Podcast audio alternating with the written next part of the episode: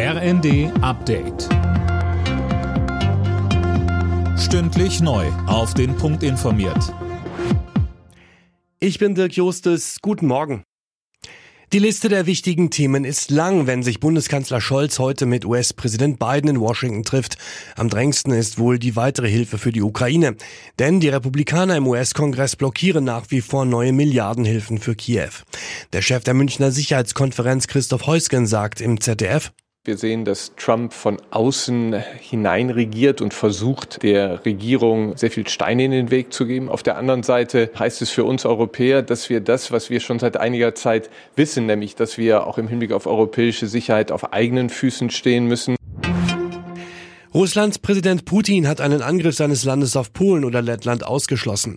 Daran habe man kein Interesse, so Putin in einem Interview mit dem rechten US-Moderator Tucker Carlson. Carlson ist Trump-Anhänger und bekannt dafür, Verschwörungstheorien zu verbreiten. Immer wieder kritisiert er die US-Hilfe für die Ukraine.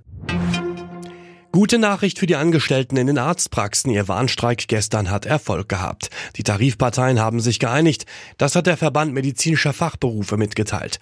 Sönke Röhling, wie sieht der Deal denn aus? Ja, das ist bisher noch nicht bekannt. Konkrete Inhalte sollen erst Ende nächster Woche bekannt gegeben werden.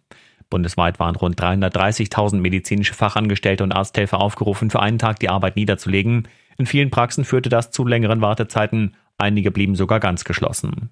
Für den zuständigen Verband war es der erste Warnstreik überhaupt. Die Oscars sollen eine neue Kategorie bekommen. Ab übernächstem Jahr soll auch das beste Casting ausgezeichnet werden.